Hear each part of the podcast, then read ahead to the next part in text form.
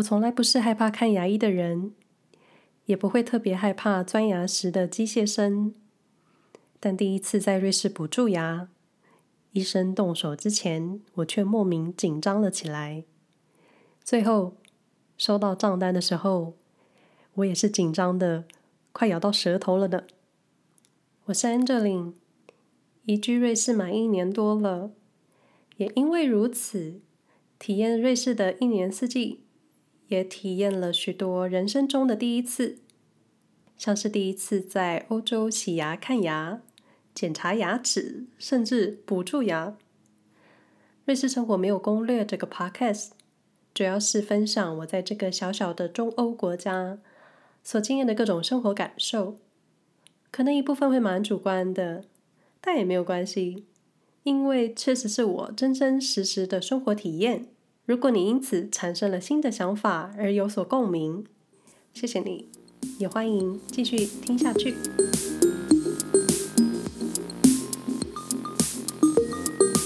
前几天第一次在瑞士正式看牙，怎么说正式呢？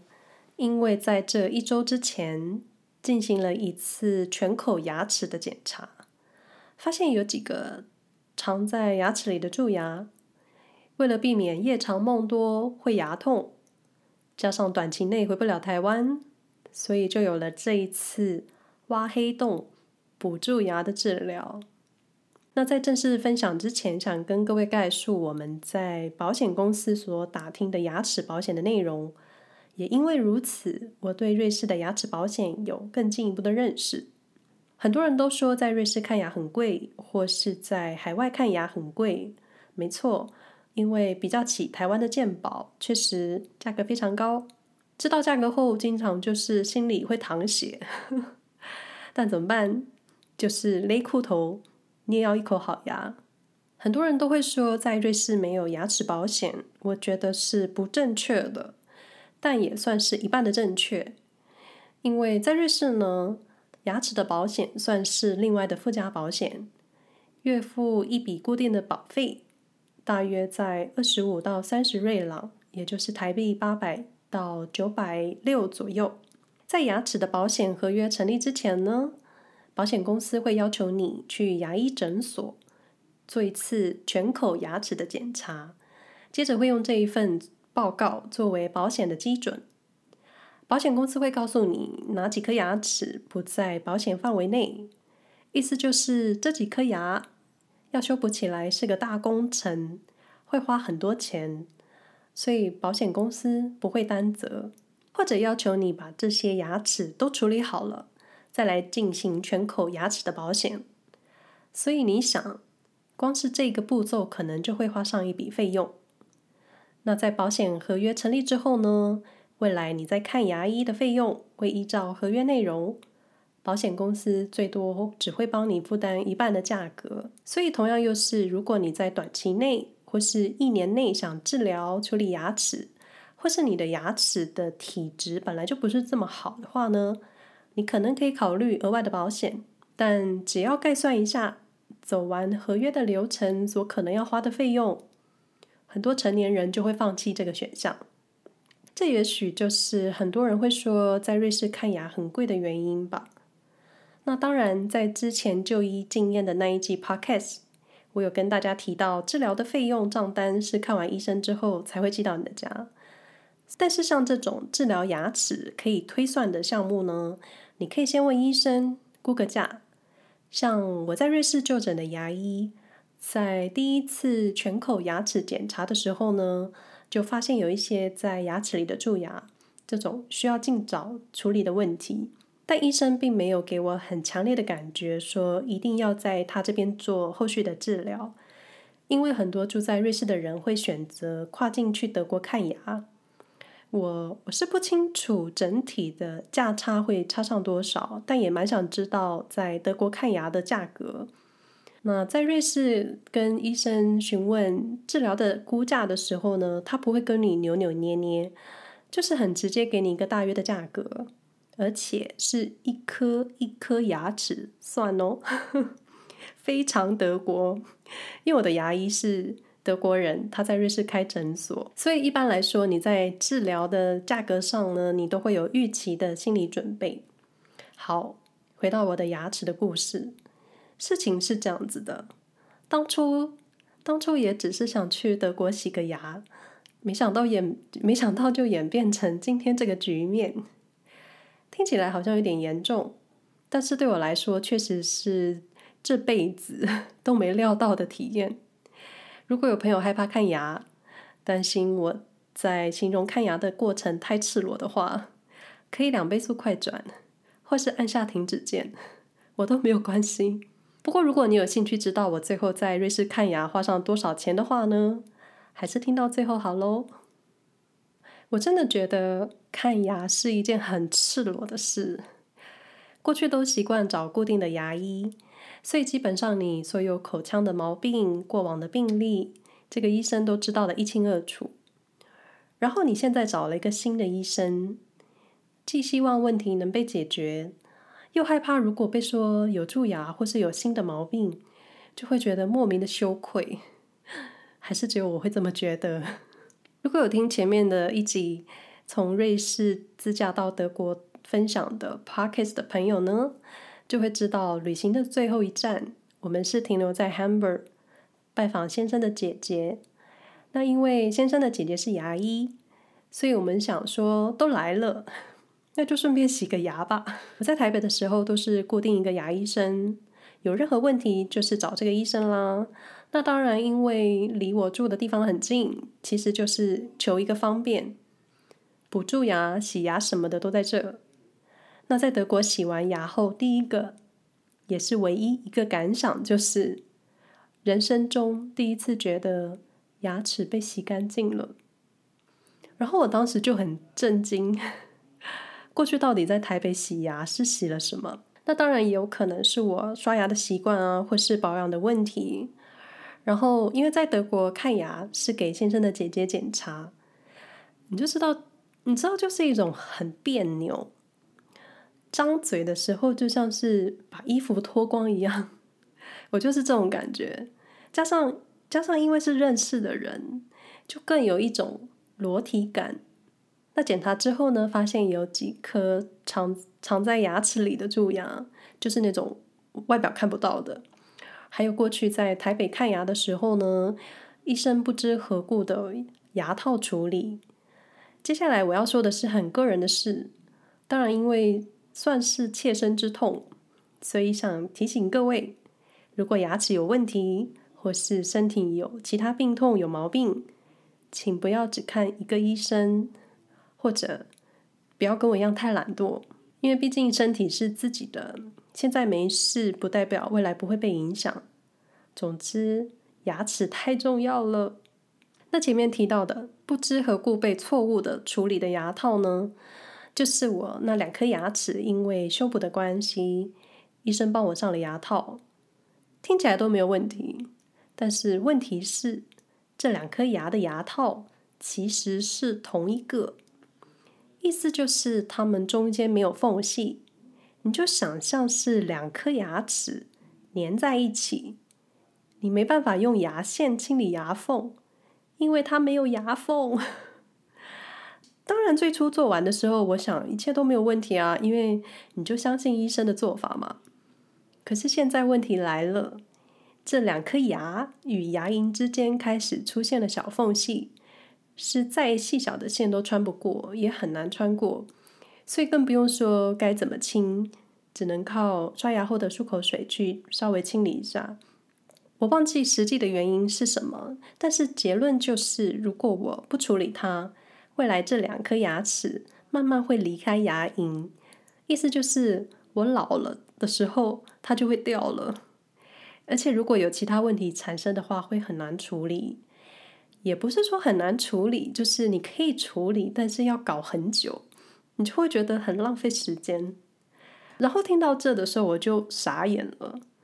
虽然这两颗牙也是蛮早之前就弄完的，当时也是花了很多时间跑诊所什么的。所以我就会想说，到底在干嘛？同时还有一个蛀牙的地方，就是左边下排最后一颗牙齿最边边的地方蛀了。嗯，我好像 我好像说的太仔细了。那其实这个蛀牙存在很久了，虽然只有一点点，但是每次刷牙或是张开嘴巴的时候，眼神都会不由自主的往这个地方飘。那当然，肯定我也是问过台北的医生啊，然后医生都说没有问题啊。我想我就是太天真，然后就觉得要相信医生嘛，他是专业的。现在就是觉得我真的是愚妇。然后德国牙医说，因为这个这个位置处理起来蛮麻烦的，所以一般医生不太愿意会处理。然后我就有一种，哎呀，对台北牙医的信任崩坏，或者就是我活该偷懒，我没有再去其他牙医检查。当然，这种懊悔的情绪呢，再多也于事无补。首要就是要找到解决方案。好。现在我们还在德国洗牙齿的阶段，检查牙齿之后呢，就是洗牙。洗牙是由牙医的助理来执行，这是个人经验，不代表所有德国的牙医诊所都是这么洗牙的哦。那第一个阶段就是使用不是那么强劲的水柱去清理牙缝，然后接着使用工具去挑去清理牙缝，一颗一颗牙的去挑，把。水柱无法清理掉的结石，嗯，应该是结石吧，挑出来，然后接着会涂一层氟，应该是吧。我这么不确定，就是因为我都是我看牙的时候就是闭上眼睛躺着，相信他们给我的处理，这样是不是太佛系了？接着他们使用牙线，一颗一颗牙齿的清理，然后使用像是电动牙刷的工具，沾上一个类似。膏状的东西在牙齿上，像刷牙一样，再一次清理全口牙齿。整个流程花了大约一个小时或是更久，因为因为基本上我从检查到洗牙都没有离开过躺椅，时间的流失基本上呢，我都是在觉得尴尬跟 羞愧中度过。到底为什么会有一种尴尬感？我就是我不就是需要治疗的病人吗？结束整个流程之后。除了感受到人生第一次牙齿被洗干净的惊喜，然后又想到在台北洗牙到底在洗什么的时候，这种冲突矛盾的情绪，接下来就是要面对后续的处理。我有恼人的牙套，还有几颗很难处理的蛀牙。如果在台北的话呢，感觉就是直接找医生安排治疗就好了。但是在瑞士，除了心惊胆跳的账单之外，你还需要找到一个信赖，而且能真正把问题处理好的医生。也许就是因为这样子的心情，很多人都会选择回台湾去看牙。但是现在这个状况就是，为了避免牙齿开始痛，长痛不如短痛。你不是选择在德国处理，就是回瑞士找一个好医生。当然，我跟我先生的想法是，回到瑞士后找一个医生。检查，然后估价。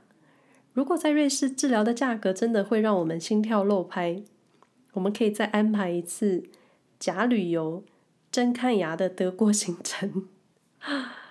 虽然都知道瑞士的各种费用都比德国还来得厉害，但是时间这种东西不是用钱能买到的。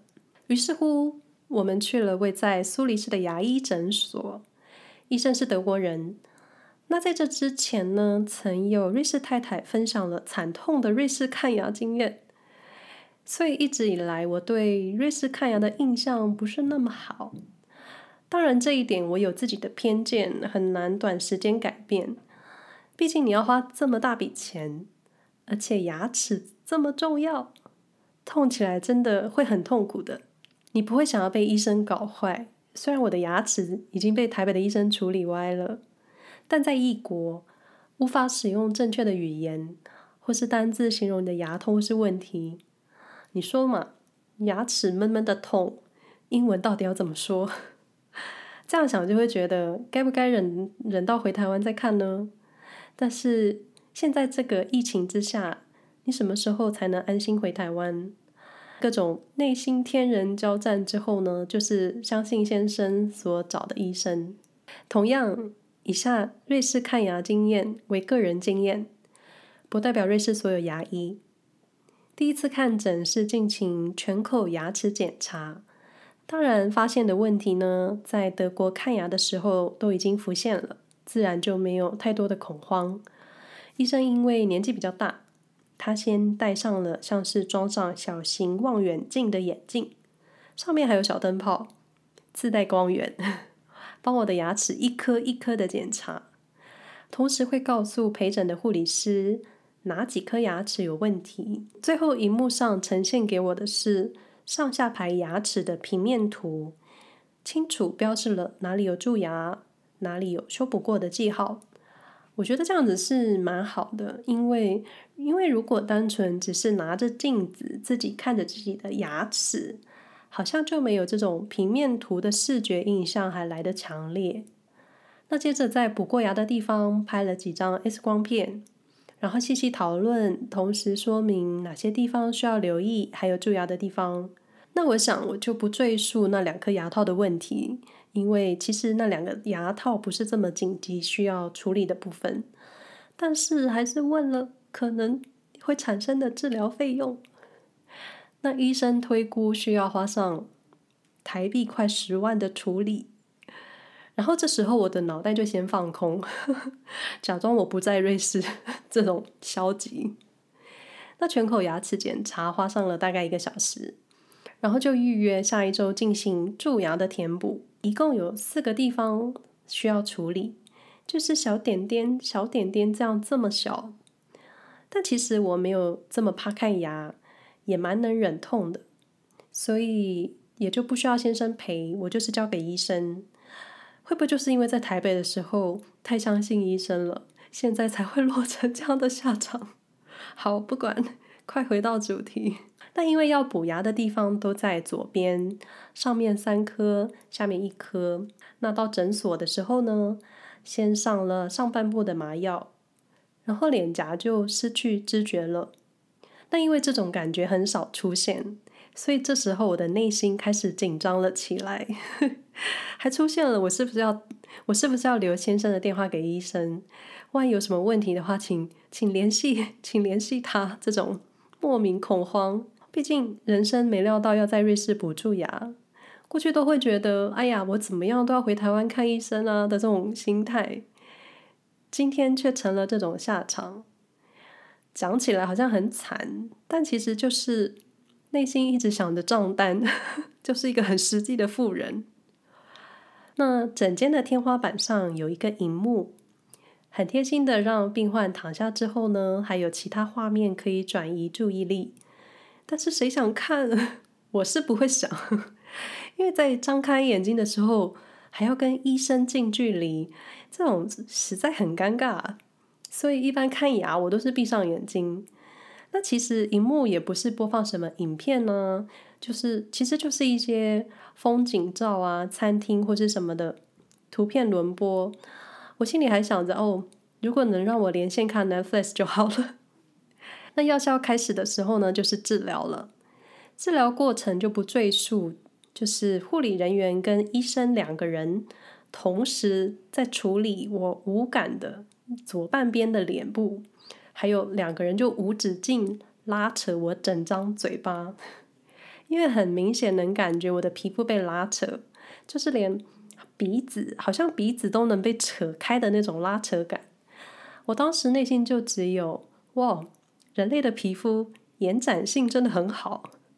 然后就想到怀孕的妈妈们可以把肚皮撑开，接着就觉得如果有另外一个我看着治疗中的我的话。我的表情一定是很扭曲，整个就是陷入另一个思考空间。医生做自己的，我想我的，因为真的也不能做什么。过程一度开始回想早上出门前看了一些德文单字，然后就开始回忆我到底学了什么德国单字，一度都觉得有点困。真的就是，真的就是一种无感受的任人宰割。虽然我都是习惯看牙的时候闭上眼睛，但你偶尔还是会想知道现在是发生什么事。然后在一次微微张开眼睛的时候，我看到天花板上的荧幕居然出现医生的照片，我才想说，图片是不是医生日常摄影集？然后就觉得怎么会这么好笑？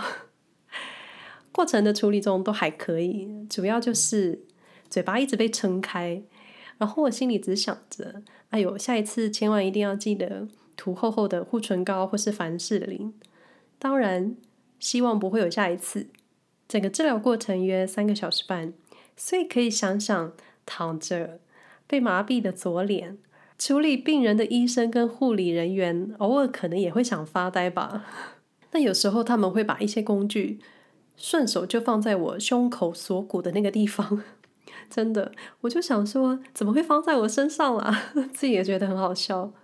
然后除了涂护唇膏，另一个要提醒看牙的女性朋友，可能不要化妆比较好，因为嘴唇那一带的皮肤跟脸颊，你会不小心一直被摸。然后护理人员一度在治疗中把手放在我的额头眉毛上，他是有戴手套啦。但是我心里想的就是，你不要把我的眉毛擦掉，因为我的眉毛是用画的。为什么就在想这些跟牙齿无关的事？治疗过程约三点五个小时，过程都没有休息，真的都没有休息。我嘴巴张得真的很累，一次处理了四颗牙齿，包括台北医生告诉我没事，但其实有事的蛀牙。起身之后有有一种恍如隔世。然后左脸麻醉的脸有一种瘫掉的感觉。至于费用呢，在上一周的检查，我们问了医生大约的价格，大约是一颗牙齿两百到三百瑞郎左右，也就是一颗牙齿大约台币六千四到九千六。好，我处理了四颗，就是一趟。台北瑞士来回的经济舱机票，请容许我先假装不住在瑞士。那实际的费用呢？在我录这集 podcast 内容的前两天，我收到了牙医诊所的特急件，两次看牙的费用总共是啊，总共是一千六百八十三点零五瑞郎。对，我也不知道那个零点零五到底怎么算的，但是账单的明细都很清楚，还还把是哪几颗牙齿都清楚标示的出来。总之，价格是一张特级经济舱的瑞士台湾来回机票。要换成台币数字的话，我也觉得还是算了算了，我不想去管了。那你说到底值不值？就好像也没有什么值不值得的，毕竟牙齿就是。牙齿这种就是会跟你到死的东西，痛起来真的也是会没命。找到一个好医生，如果费用你也能接受，或是像我这种我没有办法，我只能接受的案例，真的就算是一种投资吧。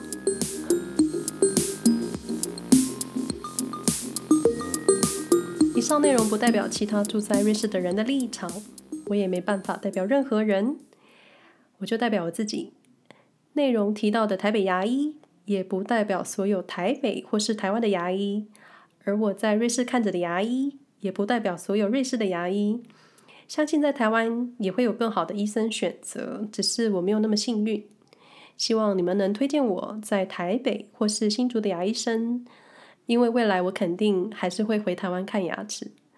如果有住在瑞士的华人乡亲，想知道我是在苏黎世哪一间牙医治疗，或是想了解其他的就医细节，欢迎到 Instagram 私讯询问。瑞士生活没有攻略 Podcast 节目目前能在 s o n g、Spotify、Apple Podcast 以及 Google Podcast 找到，欢迎订阅与追踪。使用 Apple Podcast 收听节目的朋友呢，希望能获得你们的五星评价，留言告诉我你的收听体验，对我来说是一个很大的帮助。但还是希望你们选一个自己惯用、常用的平台，怎么方便怎么来。另外，也可以在 Facebook 上搜寻“安乔林”，安全的安，荞麦面的荞，不是冰淇淋的淋，可以找到我的粉丝专业。Google 搜寻“瑞士生活没有攻略”，能找到我所写的日常文章。搜寻“安乔林”，基本都能找到我在网络上留下的各种足迹。但得老实说，我在 Instagram 上的粘着度更高，内容会比较有意思，然后也可能会没有营养一点。那因为每一集 podcast 的上架，我没有固定在每周四或周五，呃，我是会选一个偶数日期上架。所以如果不想错过节目的朋友，欢迎在 SoundOn、Spotify、Apple Podcast、Google Podcast 订阅追踪，开启提醒。喜欢这个节目的话呢，请分享给你的朋友们，也请好好保养自己的身体。那我们下回再说喽，拜拜。